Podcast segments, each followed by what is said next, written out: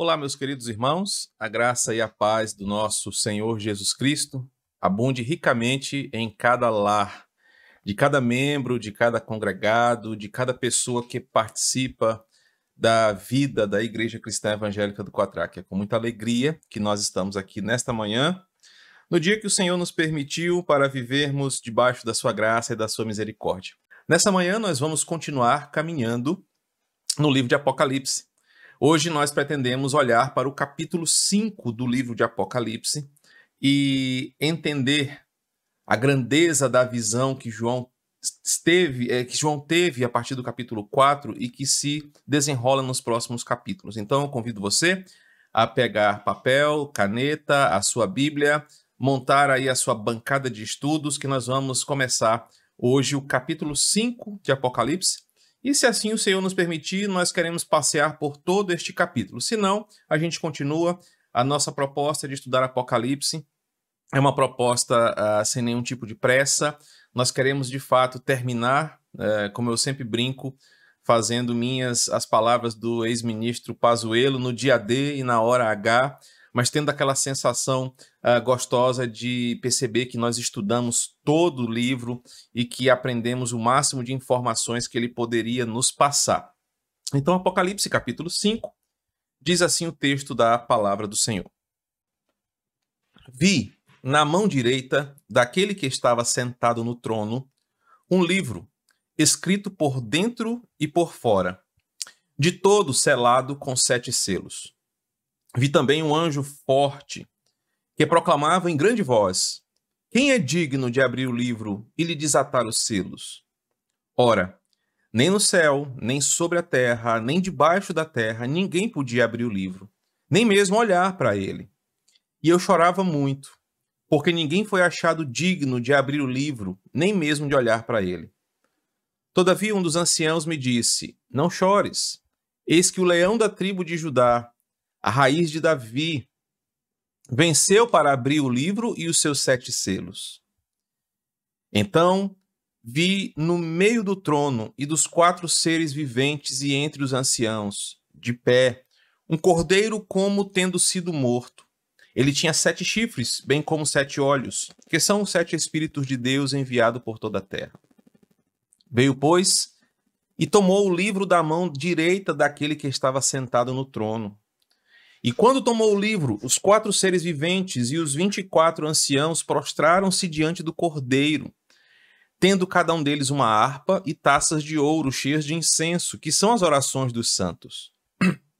E entoaram um novo cântico, dizendo: Digno és de tomar o livro e de abrir-lhes os selos.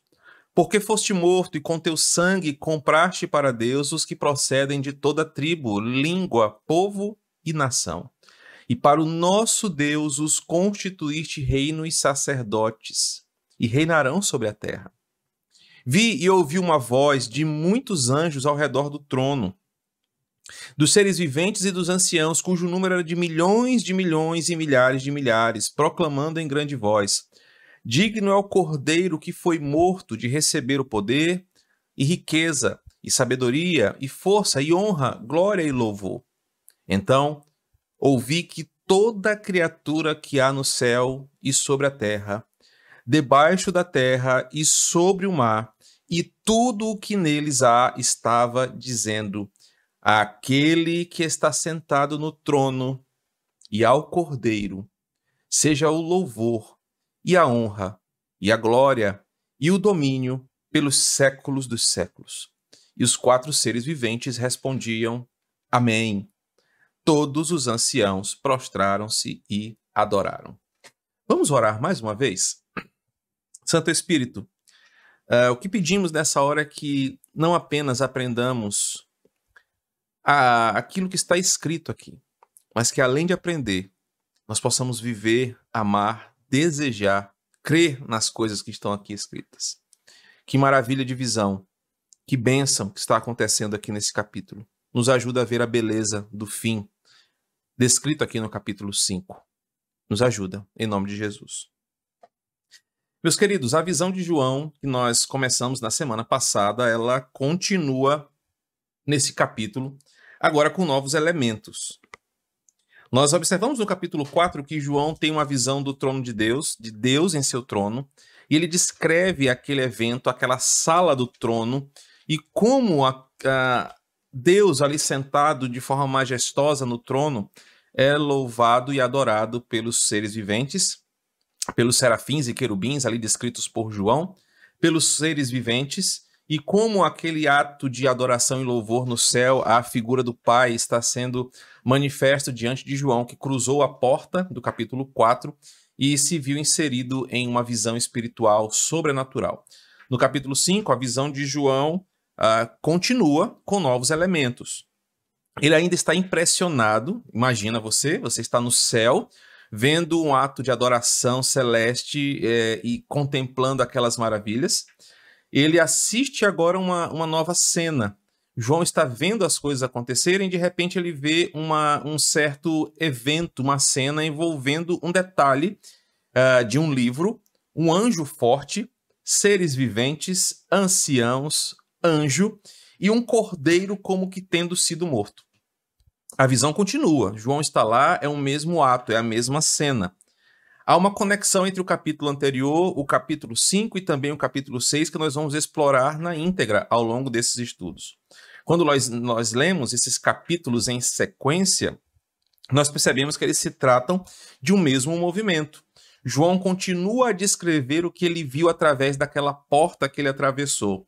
E agora, uh, depois de ampliar a sua visão, nós falamos na semana passada que ele, primeiro uh, abismado, né, atônito com tudo que ele estava vendo, ele conseguiu primeiramente olhar direto para o trono e viu o trono, e parece que João foi percebendo os detalhes, o entorno do trono, os tronos dos 24 anciãos, ele percebeu o, o piso, o revestimento do trono, ele percebeu os seres viventes, ele foi vendo as coisas acontecerem. E agora, aqui nesse capítulo 5, João amplia a sua visão e ele percebe uma cena que se divide em duas partes.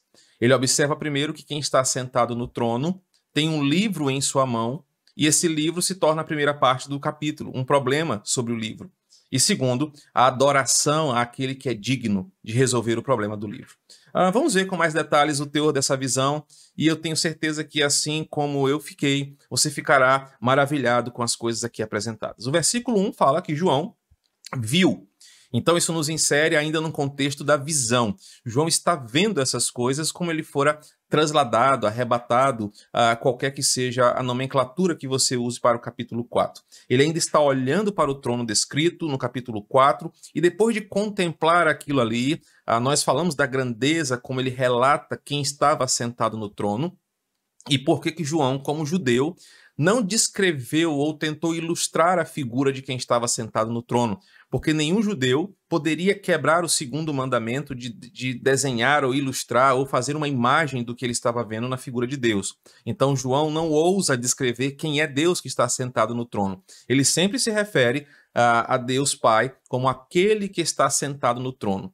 Mas ele percebe que na mão deste que está sentado no trono existia um livro.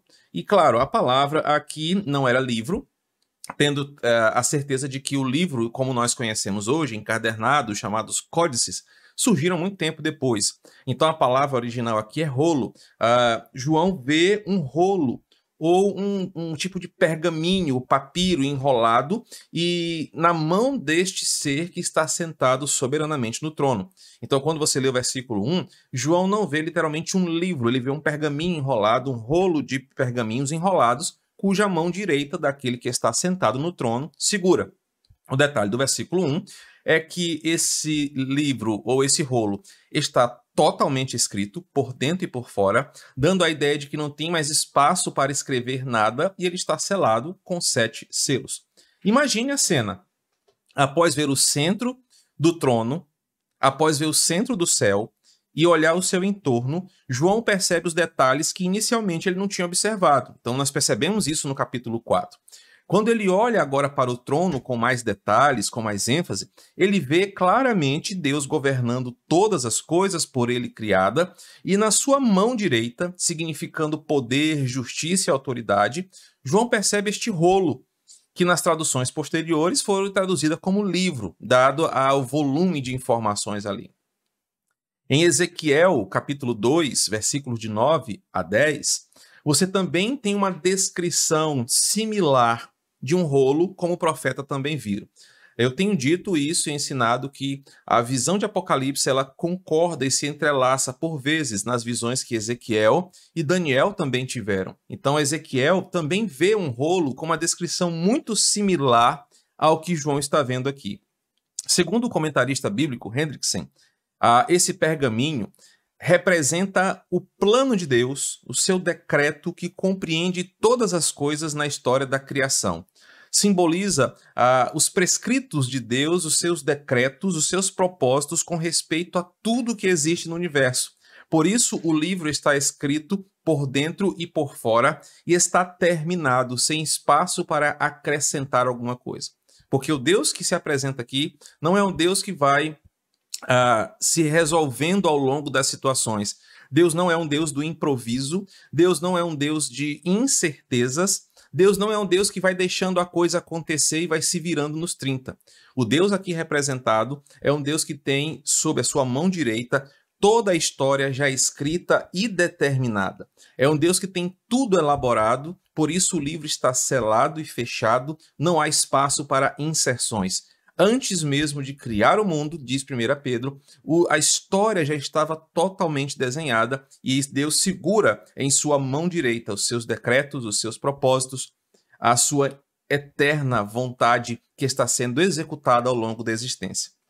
Quando a gente percebe isso, uh, percebemos que o fato de João dizer que o livro estava escrito por dentro e por fora dá essa ideia de um rolo totalmente escrito, sem espaços para novas anotações, sem espaços para novos capítulos, porque nada é novo debaixo do céu. Tudo já está escrito e determinado pelo nosso Senhor, do início ao fim. Um detalhe importante no versículo 1, a menção de sete selos. Selos reais eram coisas uh, comuns da vida de João naquela época. Selar um documento com um selo real significava que apenas alguém digno ou alguém habilitado pela realeza poderia abrir aquele documento e quebrar aquele selo para saber o que estava escrito ali. Grandes comentaristas bíblicos concordam que o conteúdo deste livro é o juízo de Deus e a, o, a revelação, por isso do nome de Apocalipse, sobre os atos finais dos fins dos tempos ou a, os relatos sobre o que aconteceria entre a ressurreição de Cristo e o momento final da história. Então, o que estava ali naquele rolo, ainda selado, que ninguém sabia, ninguém tinha conhecimento, pois estava fechado com selos reais. Sete selos ali simboliza que não era apenas um poder de autoridade humana, mas sete selos, o número sete significa plenitude, totalidade. Era o ser todo soberano que selou com o seu selo real o que estava ali para ser revelado. E apenas alguém digno habilitado para tomar aquele livro, romper os selos e ver o que estava escrito ali, podia fazer tal coisa.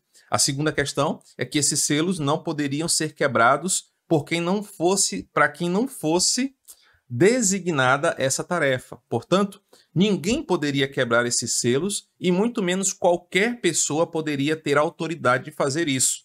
Esse rolo, que segundo os grandes comentaristas bíblicos, revela o plano e o propósito de Deus completos para o mundo inteiro, desde a ressurreição de Cristo até o final, estava na mão de Deus e ninguém então conhecia. Agora, o que João está vendo é como que um ser digno vai desvendar, revelar e conhecer a história do fim dos tempos.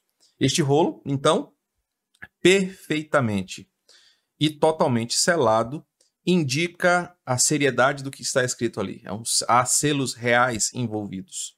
Há uma autoridade de quem escreveu e que selou com o seu selo para que ninguém viesse a violar, romper ou conhecer o que estava escrito ali se não fosse de sua vontade. Os versos 2 a 4 nos mostram que João também viu. Ele está vendo as coisas acontecerem e de repente ele ouve uma voz, vê uma cena e ouve uma voz que ecoa por todo o céu, a ponto de ser ouvida por toda a criação.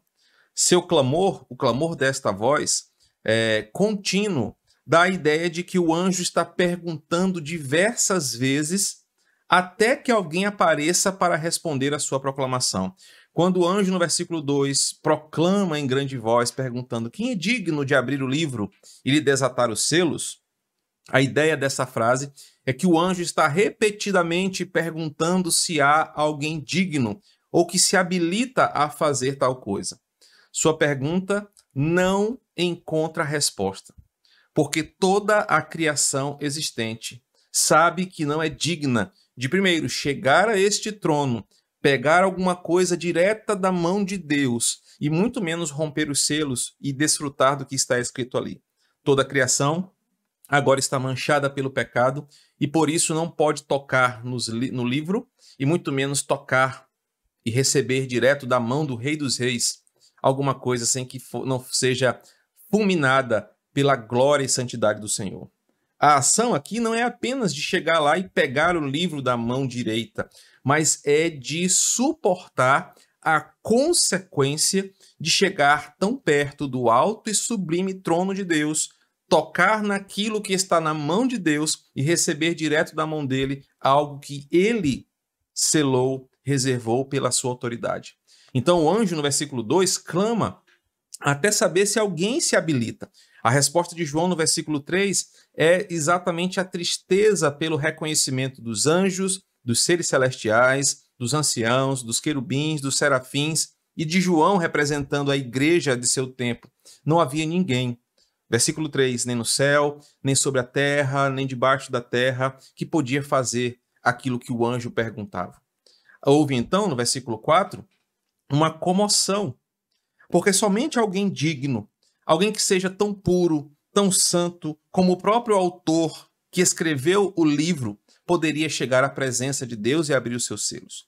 A pergunta do anjo causa um constrangimento em toda a criação, pois mostra que ninguém, nem nos céus, nem sobre a terra e em nenhum lugar que se possa imaginar, pode chegar e resolver esse problema.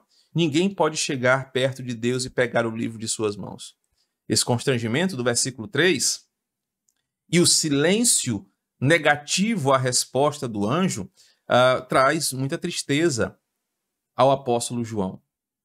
Alguns comentaristas dizem que a tristeza de João aqui manifesta é que, primeiro, não sabendo o, o, o que está naquele livro, não sendo desvendado o seu mistério, a igreja não teria confiança e certeza do fim dos tempos em dias de tribulação.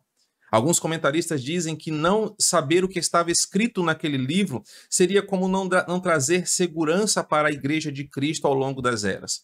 Outros dizem que porque uh, o clamor do anjo faz uma pergunta sobre santidade e pureza, João fica constrangido em saber que nem nos céus há a isenção de uma pureza tão grande que permita alguém chegar perto do Senhor por causa da natureza do pecado. Há uma mancha do pecado espalhada por toda a criação.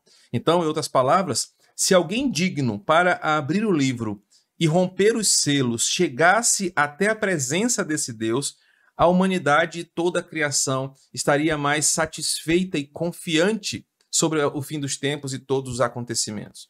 Lembre-se que na semana passada eu disse que todo o desfecho de Apocalipse depende desta visão que João está tendo. Então, agora, o rolo que vai ser aberto, lido, que não permanecerá selado, vai mostrar que todos os acontecimentos que acontecerão desta visão até o final estavam escritos, determinados e vão acontecer conforme a boa, perfeita vontade do seu autor.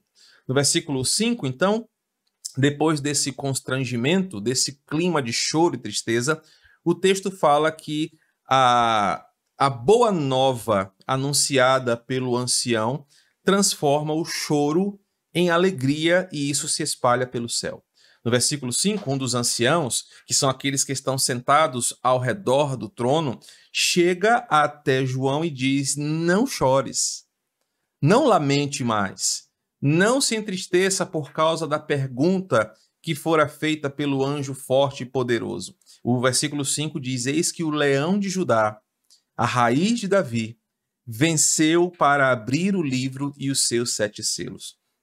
Esse ancião que, como já fora dito no capítulo 4, representa a humanidade remida, eles representam a igreja de Deus no Antigo e no Novo Testamento, anuncia um vencedor, alguém que é digno para fazer o que ninguém mais poderia fazer, alguém que poderia realizar o ato sublime e soberano de chegar-se ao trono, pegar o livro da mão do Senhor, abrir os seus selos e revelar o seu mistério. A linguagem do versículo 5 é uma linguagem típica do Antigo Testamento. E ela era, foi usada aqui propositalmente pelo anjo para fazer uma conexão entre o antigo Israel e a igreja do tempo de João e dos nossos tempos. O, o ancião faz questão de mensurar que o Messias que venceu, aquele que venceu, era o prometido desde os tempos mais remotos. Por isso que o ancião usa a figura do leão da tribo de Judá, de Gênesis 49, versos 8 a 12, e também o termo raiz de Davi, exposto em Isaías 11, versículos de 1 a 10. O ancião está dizendo que desde os primórdios havia uma promessa de alguém que iria vencer por nós, que seria digno de tomar essa atitude, e ele venceu. Ele venceu para abrir o livro e os seus sete selos.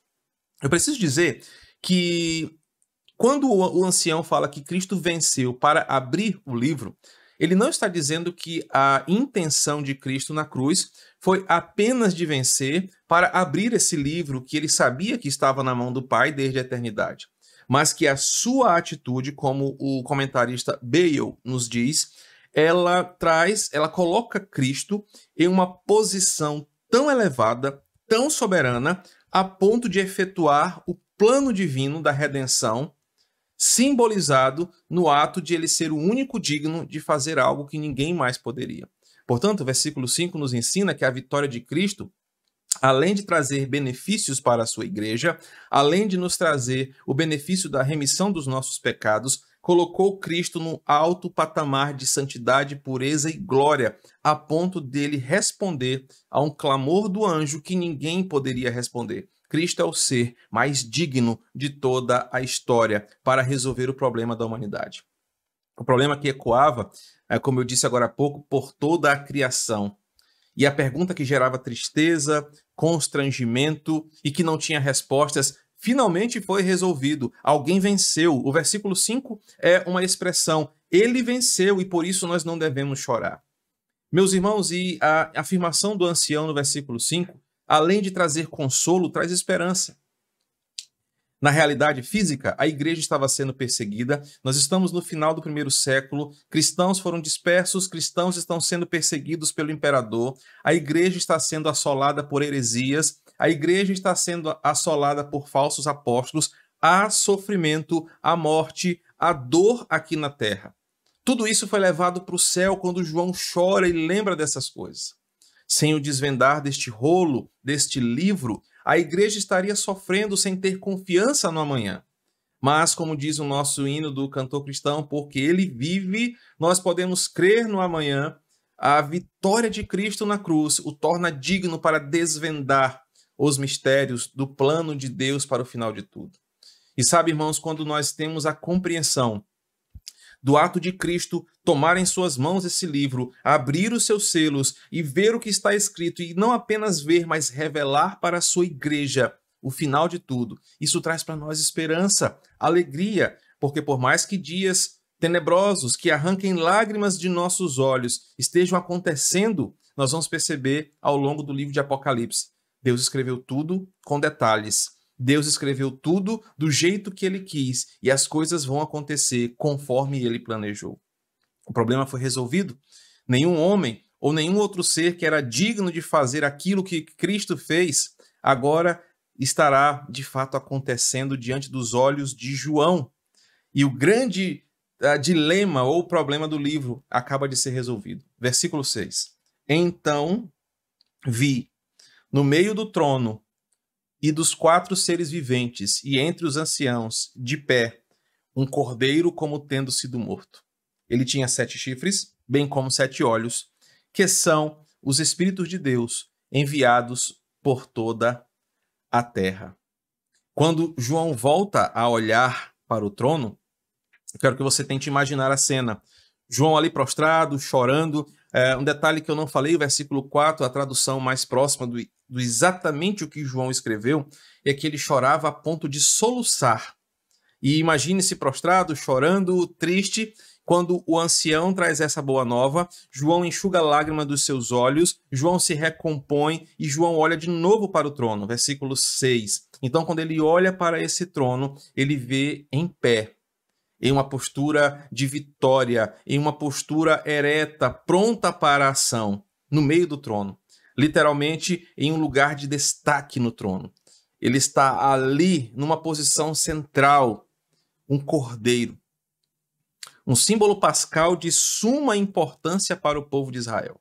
O cordeiro que era sacrificado no lugar de um pecador, uh, para assim receberem de Deus o perdão dos seus pecados no ritual da expiação do templo. O sangue do cordeiro que foi passado nos umbrais das portas para livrar os israelitas do anjo da morte. Tuda, todas essas memórias, tudo aqui descrito, trazia para os judeus uma conexão entre o Cordeiro e a figura de Cristo. Todas essas memórias faziam de Cristo ali como um cordeiro diante de Deus no meio do trono, uma imagem ímpar que mostrava que Jesus sempre foi aquele que salvou o seu povo através do seu sangue, do seu sacrifício, da sua redenção. João destaca que a figura do cordeiro era como que tendo sido morto. Confesso a você que em português parece difícil entender essa frase. Como é que se explica isso como tendo sido morto? E a expressão, que embora seja de difícil compreensão no português, no grego significa, uh, traz um pouco mais de sentido. É um cordeiro que continua a existir mesmo depois de tendo sido morto.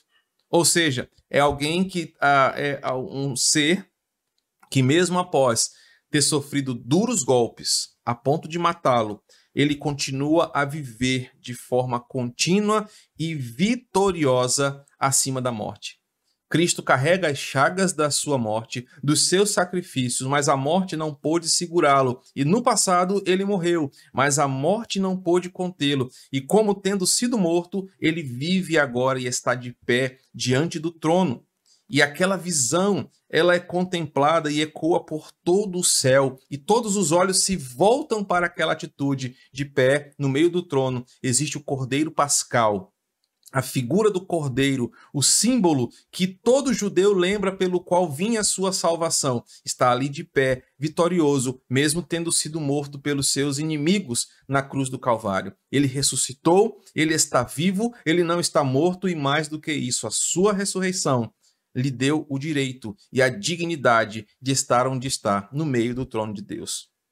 A descrição ainda se torna um pouco mais misteriosa e fantástica, porque se você tentar ilustrar literalmente, nós já explicamos um pouco disso, João está tentando descrever coisas que ele nunca viu de forma pictográfica, então ele está tentando trazer informações para os seus leitores de coisas que ele não consegue descrever na íntegra. E o versículo 6 fala disso é, de um cordeiro, mas que tem sete chifres, sete olhos, que são os sete Espíritos de Deus.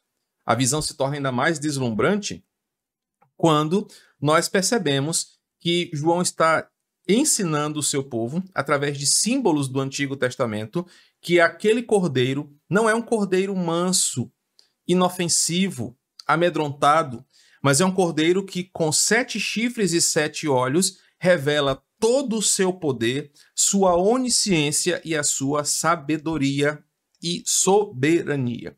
Deuteronômio capítulo 33, verso 17. Salmo 89, verso 17. E 2 Crônicas 16, 9 nos mostram essas figuras, estes símbolos de poder, o cordeiro que está ali não é um animal que está indo para o abate, mas é um cordeiro cheio de glória, poder e soberania. Ele vê tudo, ele tem todo o poder, ele sabe de tudo e ele é pleno de glória, assim como o Pai e o Espírito que estão ali manifestos. Quero que você perceba que no versículo 7, eh, no versículo 6, perdão, esse Cristo que está ali manifesto em pé uh, diante do trono, é um Cristo que está sendo representado por João para os seus leitores como as antigas imagens e esculturas do seu tempo. chifres ornados sempre eram símbolos de poder. Então, todos os desenhos das esculturas que tinham chifres eram símbolos de poderes maiores do que a humanidade.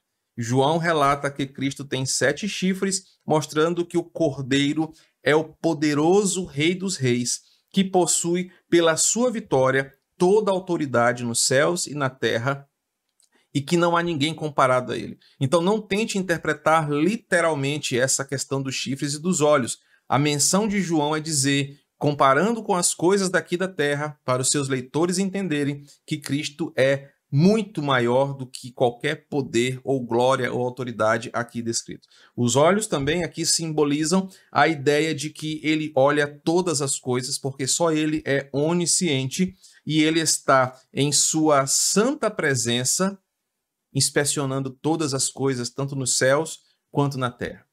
Um termo que nós usamos muito na época das cartas, das sete cartas, quando o próprio Cristo fala: Eu conheço as tuas obras. É por causa desses sete olhos aqui representados como os sete Espíritos de Deus que Cristo tanto sabe tudo, tem todo o poder, conhece todas as coisas, porque tudo está sob o seu domínio. João fala sobre esses sete Espíritos de Deus em outro momento, e nós já entendemos que estes sete Espíritos não são sete Espíritos distintos, mas referem-se à plenitude do Espírito de Deus. O que isso significa? Versículo 6 é que o Cordeiro é vitorioso, onipotente, soberano, onisciente e que onde ele está há sempre glória e poder, porque ele é o vencedor. Versículo 7. A atitude do cordeiro agora encanta e também deixa todos perplexos. Veio, pois, e tomou o livro da mão da direita daquele que estava sentado no trono. Tal ser é digno Acabamos de ver isso. Ele é poderoso. Ele tem autoridade para chegar onde nenhum ser seria capaz de assumir essa posição. Jesus chega aonde ninguém poderia chegar. Jesus vai aonde ninguém pôde mais ir. Ele chega direto no trono de Deus e toma da mão direita daquele que está sentado o livro. Ele não toma a força, não há briga de poderes aqui, mas pelo pai reconhecer a dignidade do seu filho. Ele o entrega em sua mão direita, simbolizando a confiança e a cessão de autoridade, o compartilhar de poder para aquele que estava diante de si. Observem que agora o cordeiro ressurreto e exaltado toma o seu assento no trono junto com o Pai.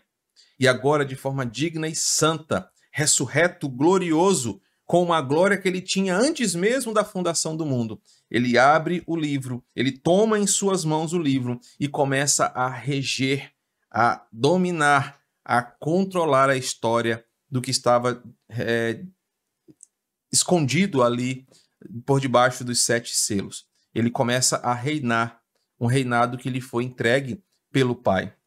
Um detalhe importante é, que nós vamos ver ao longo dessa história é que Cristo assume esse poder, ele reconquista esse poder, quando ele mesmo, por voluntária vontade, abre mão, Filipenses capítulo 2, e se submete a serviço de uma humanidade caída para aplacar a ira de Deus, morrendo em nosso lugar. Agora, e você depois pode ler o Salmo 24, Jesus reconquista essa glória que era dele com a atitude do versículo 7 de receber da mão do Pai aquilo que estava em sua mão, aquilo que estava em seu domínio, é compartilhado com ele. Versículo 8, após essa atitude de tomar, de pegar da mão direita o livro que estava na mão do Pai, Cristo então recebe uma adoração que ecoa por todo o céu. Eu quero que você perceba que o grande problema foi resolvido e foi achado alguém poderosamente digno para desvendar o mistério dos selos. O grande problema que havia no céu foi resolvido, a resposta do anjo foi encontrada, a pergunta do anjo agora teve uma resposta positiva. Existe alguém digno. E não é um pastor, não é um irmão da igreja, não é um líder mundial, é o próprio Cordeiro, como tendo sido morto. Cristo está lá e resolve o problema do céu.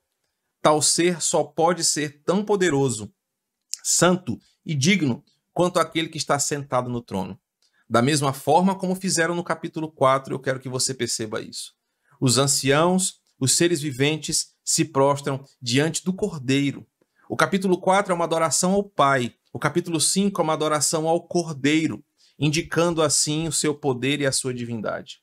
Assim como o Pai, Cristo é digno de adoração, porque ele também é Deus.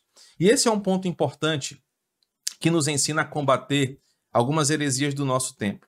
Existe uma, uma igreja, uma seita, que tem até muita voz na televisão e na rádio, que ensina que nós não devemos adorar a Jesus, que só, devemos adorar a Deus. Inclusive, eles falam que nós não devemos batizar ninguém em nome de Jesus, porque Jesus não é Deus. Mas o que nós estamos vendo no capítulo 5 de Apocalipse é uma realidade. Primeiro, irmãos, no céu, eu e você vamos ver o Pai, vamos ver o Cordeiro e vamos ver o Espírito. Nós acabamos de ver no capítulo 5 que existe um que está assentado, e João viu, além desse que está assentado, o cordeiro também ali. Haverá uma revelação em forma de teofania que, quando nós estivermos nos céus, nós vamos ver Pai, Filho e Espírito. Então, algumas pessoas perguntam, tá, mas no céu, quem que nós vamos ver? Nós vamos ver a Trindade. O texto de Apocalipse 5 nos mostra que nós vamos ver o Pai e nós vamos ver o Filho. E logo após, em outro texto, nós vamos ver a Trindade sendo ali exaltada diante do trono. Então, quando você e eu formos para o céu, nossos olhos vão contemplar o que João viu. Nós vamos ver o Pai e nós vamos ver diferente do Pai, em uma outra imagem, em uma outra teofania, o Filho. E nós vamos ver que eles são o único Deus, adorados em igual modo e glória, como é o capítulo 5 de Apocalipse. Então, essa seita que diz que nós não devemos adorar ao, a, a, Cristo, ela não leu o capítulo 5 de Apocalipse, ela não entendeu que o cordeiro adorado aqui é Cristo. Cristo está sendo adorado assim como o Pai foi adorado no capítulo 4. E que o cordeiro também é digno da nossa adoração porque ele fez o que ninguém mais poderia fazer. Portanto, para o seu coração ficar tranquilo e saber combater essa seita que tem avançado muito na televisão, muito no rádio, no céu. O Cordeiro é digno de adoração. E nós veremos o Pai, veremos o Filho e veremos o Espírito, porque a Trindade Santa é Pai, Filho e Espírito em um só Deus. E como um só Deus. E aqui a revelação de Apocalipse 5 nos mostra essa distinção. A adoração que acontece ali traz um importante detalhe. Eu quero que você perceba que agora João vê uma, uma adoração progressiva que vai se ampliando. No capítulo 7, ele vê a atitude do cordeiro. No capítulo 8, ele diz que quando ele tomou o livro, primeiro, os quatro seres viventes e os 24 anciãos prostraram-se diante do cordeiro. Antigo e Novo Testamento o povo do pacto, representado pelos doze líderes de Israel e os doze apóstolos, antiga e nova aliança, se prostram diante do Cordeiro, diante de Cristo. Não apenas eles, mas os quatro seres viventes que nós já exploramos no capítulo 4 também se curvam agora diante do Cordeiro e declaram um novo louvor. Com harpas, observem esse detalhe, com taças de ouro, uh, que são as orações dos santos as, as taças cheias de incenso, que se referem à adoração, à súplica e ao clamor dos crentes que está sendo apresentada diante de Deus. Agora Cristo recebe essas orações e com todo o poder que lhe foi dado e toda a autoridade, ele responde e tem poder para responder, ouvir, atender a, a oração do seu povo.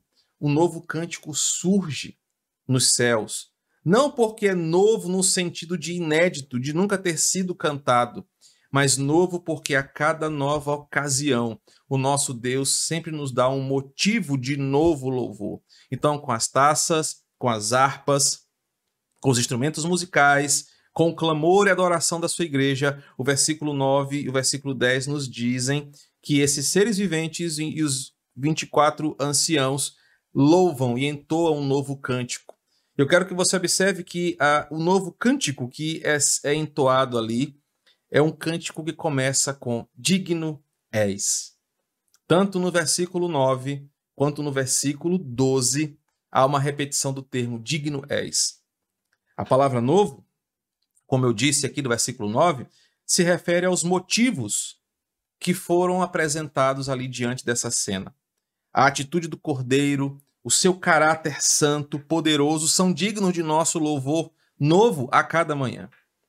Meus irmãos, e se tem uma coisa que nós vamos aprender nesta manhã, é que Cristo é digno de toda a nossa adoração. E sempre uma adoração nova, uma adoração recheada de novidades de gratidão, recheada de novidades de misericórdia. O nosso louvor nunca é enfadonho, a nossa adoração nunca é repetitiva. Primeiro, porque nós estamos direcionando as nossas, uh, os nossos louvores e a nossa adoração ao único ser que é digno e todo-poderoso. A adoração manifesta aqui traz para aqueles seres celestiais que estão tão perto do trono de Deus um reconhecimento. Cristo é digno de tomar o livro, de abrir-lhes os selos por causa da sua atitude. Observe o versículo eh, 9. Digno és de tomar o livro e abrir-lhes o selo, porque foste morto e com teu sangue compraste para Deus os que procedem de toda tribo, língua, povo e nação. E para o nosso Deus os constituíste reinos e sacerdotes e reinarão sobre a merece o louvor. O Cordeiro merece toda adoração. O Cordeiro merece ser exaltado na terra ele merece receber a glória que lhe é devida. Por isso, a, o cordeiro que está ali sendo adorado, que triunfou pela, para a morte, pela morte, para o louvor dos seus eleitos, está ali recebendo a adoração. Ele literalmente os comprou pelo preço da sua morte. Somos agora uma propriedade paga por ele. Somos agora uma propriedade que ele comprou pelo seu sangue. Tal redenção não abrange apenas uma etnia, mas abrange pessoas de toda a terra, abrange pessoas de todo o cosmos. É uma redenção para os eleitos de Deus e não apenas para os trazer da morte para a vida.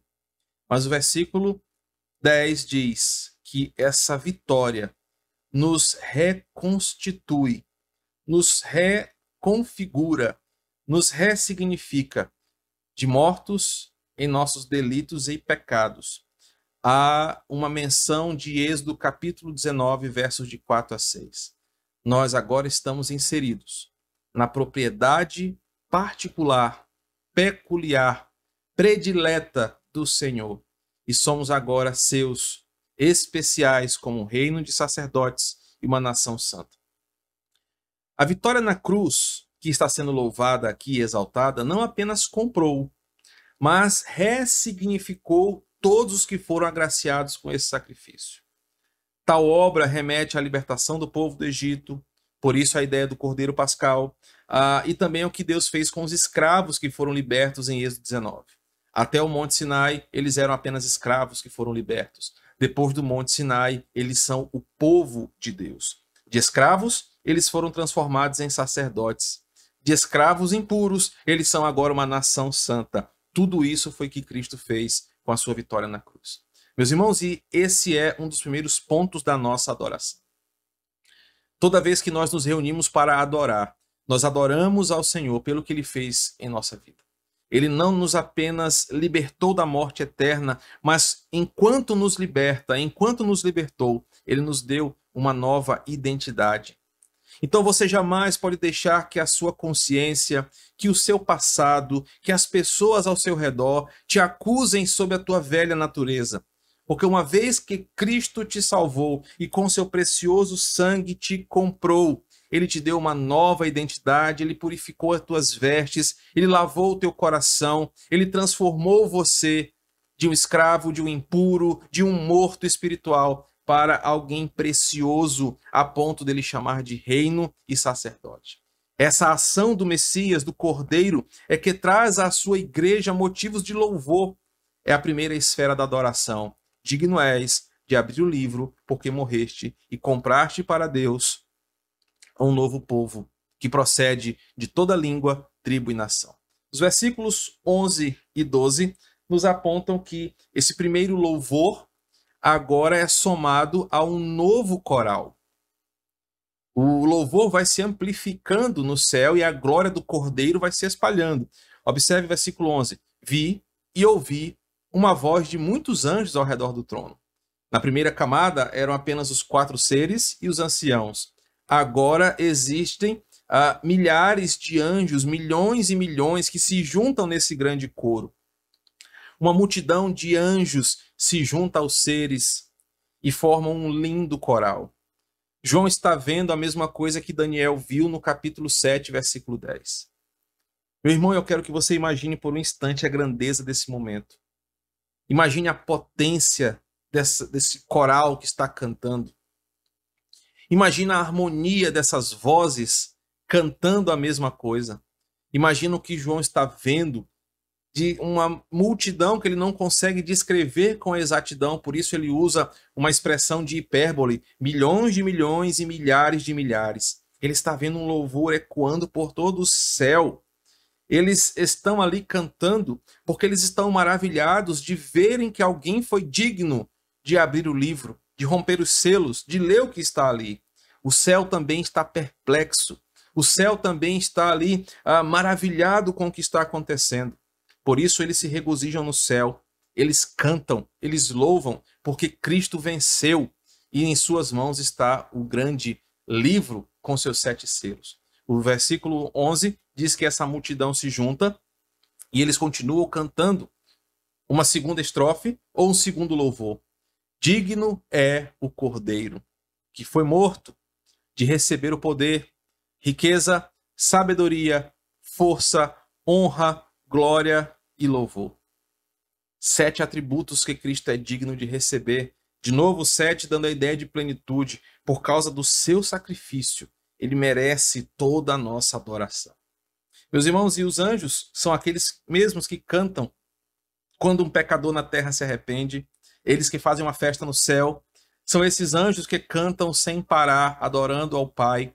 Agora eles se juntam num louvor e cantam a vitória de Cristo. E esse é o segundo princípio aqui da adoração revelada. A igreja deve se unir em uma só voz em adoração. É por isso que eu sempre bato na mesma tecla, que o momento em que nós nos reunimos para adorar é o momento onde as distrações devem ser eliminadas. No momento em que nós estamos reunidos em culto solene ao Senhor, que a igreja é convidada a adorar, que o pastor pede que você fique de pé, que você cante com o seu coração, esse é o momento que as distrações devem ir embora, é que o celular deve ser desligado, é que você não deve se preocupar se está chovendo, se está fazendo calor. É aquele momento onde você se junta com o coral dos anjos, que você não está vendo com seus olhos físicos, mas que é uma realidade espiritual. Quando a igreja canta e adora ao Senhor, os anjos também louvam a Cristo porque ele é digno pela, da, pelo que ele fez. Ele é digno de receber a nossa adoração. O momento em que nós nos unimos em um coral santo, em um coral que louva ao Senhor. É um momento sublime, majestoso, porque nós estamos nos afinando com esse louvor que está tendo no céu. Por isso que quando a igreja de Cristo se reúne na terra para adorar, você deveria se sentir um privilegiado. Você deveria cantar com a alegria do seu coração, cantar com a sua alma, declarar as verdades bíblicas que nós cantamos com alegria no seu coração. Porque o nosso louvor rompe as leis da física, atravessam as ondas sonoras e chegam no céu. E nos juntamos com o coral dos anjos que canta Digno é o Cordeiro. Sabe, meu irmão, se você uh, entender a esfera da adoração, nessa proporção que Apocalipse nos apresenta, nunca você acharia que apenas estamos cantando algumas músicas. Nunca você acharia que estamos apenas cantando as mesmas músicas.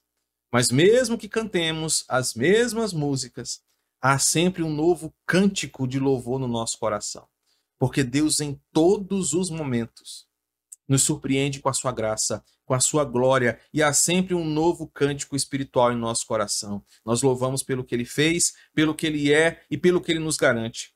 João vê uma segunda camada de adoração que envolve os anjos. Todo o céu canta, todo o céu louva uma adoração é, voltada para o Cordeiro. Versículos 13 e 14, por fim, uh, nos levam para o final desta visão, ou dessa parte da visão. João não apenas vê que os anjos, os anciãos e os seres viventes celestiais estão ali adorando ao Cordeiro, mas agora ele vê e ouve que toda criatura que há no céu, sobre a terra, debaixo da terra, sobre o mar e tudo o que neles há, estava dizendo: àquele que está sentado no trono e ao Cordeiro, seja o louvor, a honra, a glória e o domínio pelos séculos dos séculos. Então, eu quero trabalhar por partes esse versículo, nós já estamos terminando o capítulo 5 de Apocalipse. O cântico se estende agora e é entoado por toda a criatura. Não apenas homens e mulheres cantam, mas toda a criatura. Meus irmãos, e como isso se dá, eu não sei. Como isso acontecerá, eu não sei explicar. Mas aqui estão envolvidos todos os reinos, todas as criaturas, tudo que tem fôlego de vida, tudo que é animado e inanimado, louva ao Senhor. As estrelas, os meteoros, os animais, as plantas, toda a criação louva ao Senhor, toda a criatura. É um louvor da criação enaltecendo o Cordeiro. Toda língua e todo ser existente, animado ou inanimado, cantando que Cristo é o Senhor é a criação curvada diante do seu Criador, curvada diante do seu Rei. É a adoração elevada ao maior nível possível que possa existir. Toda, todo o universo, ou melhor, toda a criação, visível e invisível, está adorando ao único que é digno. Um detalhe importante nesse louvor global que está sendo feito aqui é que o louvor é direcionado ao que está sentado e ao Cordeiro. Eu quero que você perceba porque a minha intenção também nesta EBD é ensinar que a nossa adoração no céu, a, a, os nossos grandes dilemas que alguns carregam por anos, a, sem saber, pastor, quem que nós veremos no céu? Você está lendo junto comigo que você vai adorar ao que está sentado e ao Cordeiro sem ser uma competição de adoração, porque a adoração é a mesma, mas nós estaremos contemplando Pai e Filho aqui de forma distinta, sendo eles o mesmo ser, mas ali representados de forma teofânica entre um Pai que está sentado no trono e o Cordeiro, e nós adoraremos a eles como um só Deus, entregando o nosso louvor universal ao único que é digno. Eu quero que você perceba que haverá uma demonstração clara no céu da Trindade todas as heresias que tentam anular a Trindade na eternidade, elas caem por terra aqui. Porque Cristo vê Pai, Cristo vê eh, João vê o Pai, João vê o Filho e João vê o Espírito. A Trindade está no céu recebendo a nossa adoração. A criação adora o Pai, que está sentado no trono, no capítulo 4. E agora essa adoração se expande para enaltecer o Cordeiro pela sua vitória. Pai e Filho são aqui adorados como um único Deus. E essa é a bênção do céu. Você vai contemplar com seus olhos, assim como João viu, e vai render essa glória e esse louvor ao Senhor. Versículo 14 nos, nos leva ao final desse trecho da, da visão de João, capítulo 5. Essa parte da visão termina com uma resposta afirmativa de adoração daqueles que estão próximos ao trono de Deus e que representam o povo da aliança. Depois que tudo acontece, esse louvor é cantado, essa adoração é manifesta em toda a criação. O versículo 14 diz que os quatro seres viventes respondem dizendo amém dizendo: Assim seja. Os quatro seres viventes confirmam e desejam que todas essas coisas se perpetuem pela eternidade, porque finalmente o Cordeiro, como tendo sido morto, foi digno, se mostrou digno pela sua vitória na cruz de receber toda a adoração. O capítulo 5 é um capítulo que nos leva a pensar sobre a adoração daquele que é digno de receber toda a glória. Cristo nosso Senhor. Ele é exaltado por todo sempre, por toda a criação, porque ele é digno pelo seu sacrifício na cruz, pela sua santidade, pela sua pureza e pelo seu poder. O capítulo 5 é um capítulo que enaltece a figura de Cristo, para que a sua igreja aqui na terra reconheça e descanse no seu senhorio. João está vendo Cristo ser louvado por toda a criação. Isso é uma coisa sublime de ser contemplada aqui. Eu termino esse estudo trazendo uh, algumas aplicações sobre este capítulo para nossa vida e para nossa igreja. A primeira delas é que este capítulo nos apresenta a grandeza da vitória de Cristo. A cruz não foi apenas um evento histórico. A cruz não foi apenas uma expressão de um fanatismo religioso, como dizem os liberais ou os incrédulos. A cruz foi a atitude que tornou Cristo o ser digno pelas, pelo seu sacrifício, pela sua obediência, pela sua entrega de ser coroado como o nome que está acima de todo nome. Ao cumprir a justiça de Deus, entregando-se na cruz em favor dos seus eleitos, Cristo prova tanto o seu poder como a sua glória, e por isso ele é exaltado no capítulo 5. O capítulo enaltece a figura do Cordeiro de Deus que tira o pecado do mundo, a figura de Cristo, a sua pessoa, como sendo o um nome inigualável. Jamais existirá qualquer autoridade, qualquer líder, qualquer poder que possa ser comparado com Jesus. Apenas o seu nome está acima de todo nome. Jamais, jamais se levantará alguém tão digno quanto o nosso próprio Jesus. O capítulo mostra a intensidade da adoração celestial, que envolve desde os seres celestiais mais próximos do trono até todos os seres criados, visíveis e invisíveis. Isso nos leva a pensar, irmãos, em nós, como povo reunido para adoração. Como nós temos entregue a nossa adoração ao Senhor. Por vezes entregamos uma, uma adoração mecânica, uma adoração fria, uma adoração técnica, que não há novidade de vida, não há alegria expansiva do coração redimido. O capítulo 5 nos leva a perceber que os anjos no céu, os seres viventes, os anciãos e toda a criação têm motivos para louvar ao Senhor. O capítulo 5 é um convite para que eu e você saiamos dessa mornidão que já aprendemos no capítulo 3.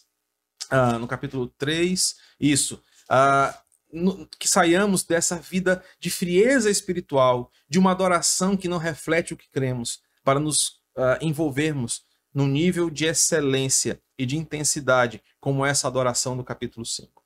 E por fim, o capítulo 4 mostra a glória e adoração ao Pai. O capítulo 5 mostra a adoração ao Cordeiro. Os capítulos se completam e provam para os incrédulos e para os hereges tanto a divindade quanto o poder de Cristo. Esse capítulo enaltece a Jesus e mostra que aqueles que pregam contra a sua divindade e poder não conhecem a verdade da Escritura. Semana que vem, nosso próximo encontro, nós falaremos sobre o que está descrito no livro. Jesus então vai começar a revelar, selo a selo, o que estava escrito naquele rolo que ele recebeu da mão do Pai. Que o Senhor nos abençoe e que este capítulo de Apocalipse seja de fato enriquecedor para a sua vida, para a sua adoração, para a sua liturgia. Deus abençoe você em nome de Jesus.